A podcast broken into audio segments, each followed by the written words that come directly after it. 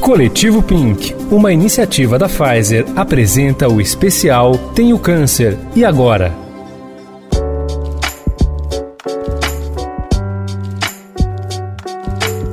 Olá, eu sou Adriana Moreira e este é o podcast Tenho Câncer e Agora? Antes de mais nada, deixa eu me apresentar. Eu sou uma jornalista do Estadão, estou ali na faixa dos 40 anos e no início deste ano fui diagnosticada com câncer de mama. Desde então, divido minhas experiências sobre a doença num blog. Neste podcast de quatro episódios, vamos tratar de alguns aspectos importantes relacionados à doença, como prevenção, nutrição, direitos do paciente com câncer e autoestima.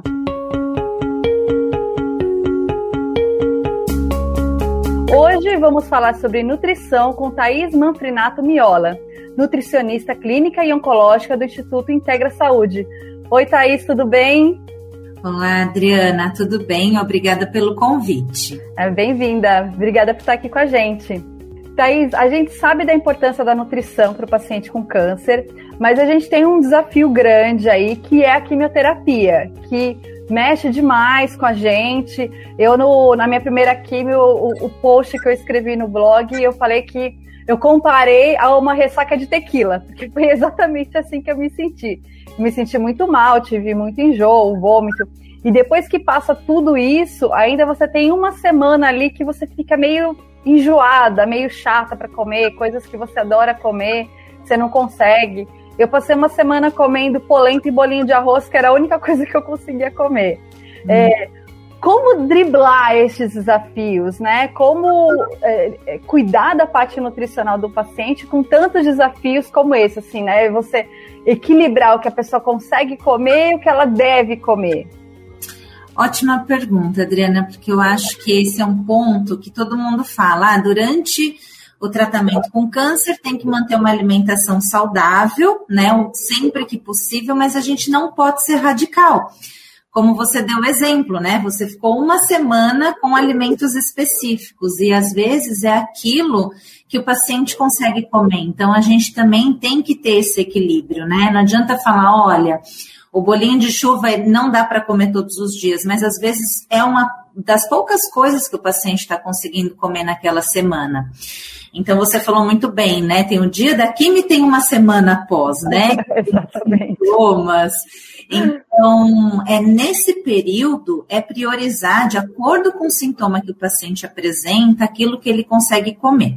Claro que sempre que a gente conseguir o mais saudável possível, né? Uhum. Aquela alimentação saudável, o prato típico do brasileiro que infelizmente está sendo perdido, né? Que é o arroz com feijão, um, uma proteína ali animal, né? De preferência uma carne branca, verduras, legumes, né? É o prato saudável. Então, era o que, é o que a gente tem que tentar priorizar. Mas, às vezes, o paciente sente enjoo e aí não consegue comer. Então, tenta uhum. reduzir um pouco aquela porção. Gengibre é muito legal para ajudar a reduzir os enjoos. Então, toma um chazinho de gengibre antes de fazer a alimentação, ou até mesmo ao longo dos dias ali da quimioterapia, da, do dia da sessão e na semana né? Usa alimentos cítricos, então suco de limão, picolé de limão é tiro e queda, né? Ah, eu amo picolé de limão e eu tive essa fase dos cítricos também, de só querer, to querer tomar limonada assim muito. Tudo tinha limão em tudo. É, e ajuda muito nos enjoos, ajuda para quem tem a boca seca, o paladar que fica diferente também, principalmente né, em algum. Tem químios específicas, né, que, que vão causar um efeito maior do que o outro, né? E às vezes o paciente ele apresenta um só efeito, né? Ou ele apresenta mais de um. Então é, é fazer essas, esses, a gente chama de manejo de toxicidade, né? Que essas são essas estratégias alimentares. Então colocar o limão na refeição, colocar pingar às vezes gotinha de limão dentro da boca mesmo, né? Antes da alimentação. Ah, que interessante. Essa eu não conhecia. Muito é, bom não pode ter ferida na boca, tá? Se tiver ah. são as feridinhas, aí vai machucar. Então, se o sintoma é relacionado à boca seca e alteração do paladar, pingar essas gotinhas antes da refeição ajuda. É, outra estratégia muito simples, né? É, a maior parte dos pacientes se queixam quando tem alteração do paladar do gosto metálico, né? Eu não sei se isso aconteceu com você. Aconteceu em alguns períodos, assim, também. Desses que eu fico mais chata para comer, aí é dar esse gostinho metálico. É, é, muito comum. E aí, o, o, primeiro alimento que quer tirar é a carne vermelha, né? Porque uhum. ela intensifica. E aí, uma estratégia simples para também reduzir isso, porque assim, não, não comer a carne nesse período porque não tá, né, conseguindo, tudo bem, porque a gente tem outras opções de proteína, né? Mas também é trocar o talher às vezes. A gente usa o talher de metal, toda hora tá colocando ele na boca. Aquilo tá intensificando o gosto metálico, né? Que tá na boca já. Então, isso, né, é, a gente sabe que não é o mais agradável comer de plástico, né? Mas às vezes, para minimizar essa sensação do gosto metálico, pode ajudar. E é uma então, coisa tão simples, né, que a gente nem pensa a respeito. Exatamente. É, do mesmo jeito, a questão do gengibre para enjoo, que é super acessível, pode fazer de diferentes formas, né? Pode fazer um chá, um suco de fruta cítrica com gengibre que super combina, né? E para quem gosta, dá muito certo. Ou se não, bate com algum outro alimento, mistura com algum outro alimento que vai disfarçar um pouco mais o gosto do gengibre. Os cítricos, como falei. Então, a gente tem faz algumas estratégias, mas como te falei, viu, Adriana, a gente tem que ter o equilíbrio. Aliás, a alimentação saudável, ela é equilibrada. Alimentação saudável não precisa excluir da minha vida doce, por exemplo. Eu tenho que saber comer, eu tenho que ter, né, saber a quantidade uhum. do meu corpo para não exagerar. Então, a gente é, tem que manter esse equilíbrio. E quando o paciente está fazendo tratamento, que esses sintomas impactam muito na aceitação alimentar, então, também, eu tenho paciente que às vezes fala, olha, eu só consigo comer, né, na semana da químio, determinado alimento. Sei lá, vou pegar o bolinho de chuva de novo. né? Então, ok, porque assim, eu prefiro que meu paciente coma alguma coisa do que não coma nada, né? Mesmo uhum. que seja algo tão saudável, mas aquele momento ele não pode ficar sem se alimentar, né? Tem algum alimento que seja proibitivo, assim, que o paciente com câncer não pode comer de jeito nenhum nesse período? Olha, ele é proibido, entre aspas, tá, Adriana? Porque é, quando o paciente está fazendo a quimio, tem a questão da imunidade, né? Uhum. Então, tem um maior risco de contaminação através da alimentação. Então, entra uma questão proibitiva, entre aspas, por conta da segurança alimentar. Então, no caso, peixe cru, sashimi, né? Que é bom. É, pois é, tô desde o começo sem, sem tocar em peixe cru. É, melhor, melhor. Porque como tem o risco para todo mundo, né? Mas uhum. o paciente em tratamento, ele né, tem um risco aumentado. Dessa... Ele fica mais suscetível, né? Exatamente. Então, a, a, questão da segurança. Então, peixe cru, é, ovo cru, então às vezes gemado, às vezes vai fazer uma sobremesa como mousse de chocolate. Vai ovo cru e vai para a geladeira, não vai para o forno, né? Igual um bolo. Uhum. Então, também tem que evitar preparações, maionese, que vai o próprio o ovo cru, né? É, algumas pessoas também pensam em restringir é, queijos com fungos, como gorgonzola, por exemplo né, ou até mesmo cogumelos, outros não, isso não existe evidência assim, isso acaba variando muito de profissional para profissional. Uhum. Então, algumas pessoas também gostam de evitar, mas se for o cogumelo também outras, né, como você vai fazer ali na panela, né, na frigideira, então também talvez não teria tanto problema. E as e até uma pergunta, né, já puxando o gancho aí, né, importante, os alimentos crus de frutas, verduras e legumes. Exatamente, eu ia te fazer justamente essa pergunta, porque uma coisa muito engraçada que aconteceu comigo é, eu fruta eu parei de conseguir comer, não consigo comer. Mas salada eu tenho vontade de comer. E aí você precisa ter um cuidado extra mesmo, né? Exato. Você não precisa parar de comer, né? Mas tem que ter esse cuidado. Na verdade, todos nós temos. Eu acho que é, temos que ter esse cuidado. E eu acho que a pandemia até intensificou um pouco mais isso. Né? Algo que eu sempre falei para os meus pacientes é comprou as embalagens, né? Foi ao mercado, comprou embalagem, higieniza essas embalagens, né? Quando chegar em casa. Passa um pano com álcool 70. E aí eu lembro que muita gente, antes da pandemia, falava para mim, mas nossa, mas isso dá muito trabalho. Pô, mas dá trabalho, mas é sujo, né? Tem um monte de bactéria ali, a gente precisa higienizar. Aí a pandemia veio e se intensificou, né? mas aí, voltando nas frutas, verduras e legumes, é sempre fazer a higienização com hipoclorito, né? Dentro de casa. Aí o ideal é o paciente precisou comer fora, passou, fez a químio, vai fazer vários exames, vai passar com o médico, vai precisar comer né, fora. Evita esses alimentos crus, porque a gente não tem, né? Você não está ali olhando, né, se está sendo feita a higienização correta. E Mas, muitas vezes, principalmente em self-service, assim, né? Que agora também com a pandemia está um pouco diferente, mas naquela pressa do, do pessoal fazer, nem sempre tem aquele cuidado que a gente tem em casa, né? Exatamente. E outra coisa muito bem colocada, Adriana, do self-service, é todo mundo. Então, hoje, agora tem as, as luvas, né? Mas uhum. antes todo mundo colocava né, a mão no pegador e ia para o próximo, para a próxima próximo alimento que tinha ali. Né? E as pessoas muitas vezes vão conversando na fila do self-service. Agora com máscara isso minimiza um pouco, né?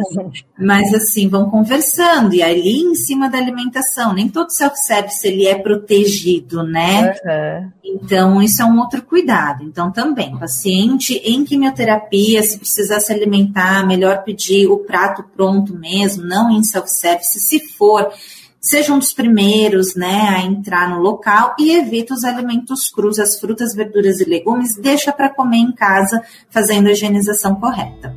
Legal. Falando um pouco sobre prevenção, existe alguma, alguma alimentação ou alguns alimentos que sejam melhores para você evitar o surgimento de um tumor, de um, de um, câncer, alguma coisa assim? Tem alguma dieta que você pode mais, como você falou, né? Tem que ter equilíbrio, mas você pode mais ou menos seguir no dia a dia, priorizar determinados alimentos para evitar o surgimento, né? Sei que tem muita coisa milagrosa na internet, mas tem coisas, mas tem muitas coisas que a gente realmente pode fazer e que são comprovadas, né? É, e assim, o melhor, o que é o comprovado é o mais simples de tudo, né? básico, que é essa alimentação rica em frutas, verduras, legumes, grãos integrais, né? É, não existe uma fruta melhor do que a outra. Cada fruta tem o seu perfil nutricional, é fonte de uma vitamina, é fonte de um mineral, então principalmente vitaminas, né? Então, é, o ideal é ter uma variedade também, né? Ah, eu vou comer fruta, come três bananas no dia. Não, né? Come uma banana, come mamão, come maçã. Então, tem essa variedade. Então, você falou bem, né? Os alimentos milagrosos, né? A gente hoje está cheio de alimento milagroso que não tem evidência. E que até assim, para quem está em tratamento, muitas vezes tem que tomar mais cuidado porque tem interação, né, com, com alguns quimioterápicos. Mas fora isso, né, fora tratamento, é, não tem nenhuma restrição, né? E manter essa alimentação equilibrada. Evitar excesso de açúcar, excesso de alimentos gordurosos, excesso de alimentos processados, porque tudo isso leva ao ganho de peso e o ganho de peso, a obesidade, é um fator de risco comprovado para o câncer e para vários tipos. A obesidade está relacionada com 13 tipos de cânceres, né? Então, é, esses alimentos, né, vão levar mais fácil a obesidade. Um outro exemplo, também, alimentos ultraprocessados são riquíssimos em sódio, e o excesso de sódio está relacionado com câncer de estômago. E também, claro, não podia deixar de falar da carne, né? Então, assim, a carne vermelha, ela não é proibida, tá? A gente tem um consumo seguro, que é até 500 gramas por semana. O ideal são 350 gramas por semana, mas o pessoal que costuma comer mais, principalmente o pessoal do sul, né, do país, que come muita carne, dá para chegar em até 500 gramas por semana de forma segura. Agora, mais do que isso, já aumenta o risco, sim, de câncer de vários tipos. E a carne processada. Só que a carne processada, que é o embutido, né? Eu ia te perguntar o que, que, seria exatamente a carne processada. É o embutido, presunto, salsicha, linguiça, peito de peru, que é importante falar, todo mundo pensa, ah, mas peito de peru é tão light, né? Ele realmente é mais magrinho do que os outros embutidos, né? Porém, ele é uma carne processada, então ele tem as substâncias carcinogênicas como todas as outras, né? É, então, a carne processada a gente não tem consumo seguro. É, tanto que a gente tem dados que o consumo de 50 gramas de carne processada por dia aumenta o risco em 16% do câncer de intestino. E assim, Adriana, só para ter uma ideia, né? O que, que são 50 gramas de carne processada? São três fatias de presunto. São... Caramba, é, é bem pouquinho mesmo, né? Bem pouquinho. E muita gente come muito e come diariamente, né? Sim. Então, por isso assim. Porque tinha essa fama realmente, né, de ser saudável, né? Principalmente como você falou, peito de peru, né? Ele tinha uma fama de saudável. Toda dieta que o pessoal ia fazer na internet tinha lá, café da manhã, uma fatia de peito de peru com uma isso, torrada. Branco. queijo branco. Bem isso, mas não, ele não, nesse sentido, não é. Então, assim, a carne processada, quanto menos na nossa vida, melhor, né? É, mas assim, ah, eu vou comer uma vez a cada seis meses. Isso não vai ser isso que vai causar, né, o câncer. Então, é a questão do equilíbrio, mas não pode ter esse consumo diário, não pode ter esse consumo frequente. Do mesmo jeito, né, não pode ter o consumo frequente dos alimentos gordurosos, das frituras, dos açúcares. E ter o equilíbrio, né? Uma coisa legal de falar nesse equilíbrio que é assim: ah, uma vez por semana eu vou comer uma, um pastel da feira, né? E aí, uma vez nessa mesma semana, eu também vou comer lá um, um, um brigadeirão. Né? Então, assim, tem que equilibrar entre os dois também. Né? então, vamos assim, vai enfiar o pé na jaca um pouquinho essa semana, escolhe um só, né? Deixa Enfia eu... com moderação. exato, exato. Foi só pontinha na jaca. É, só pontinha. É... Bom, tem uma pergunta que eu faço para todo mundo para encerrar, que é Bom, mesmo seguindo todas as recomendações, ninguém está livre de ser diagnosticado com câncer, né? O que você acha importante dizer para a pessoa recém-diagnosticada? Primeiro, né, a alimentação, ela faz parte do tratamento, a nutrição faz parte do tratamento. Então, acompanhe com o nutricionista, né, porque o nutricionista, ele vai adequar a alimentação para aquela pessoa, para as necessidades dela e para o tratamento que vai ser realizado.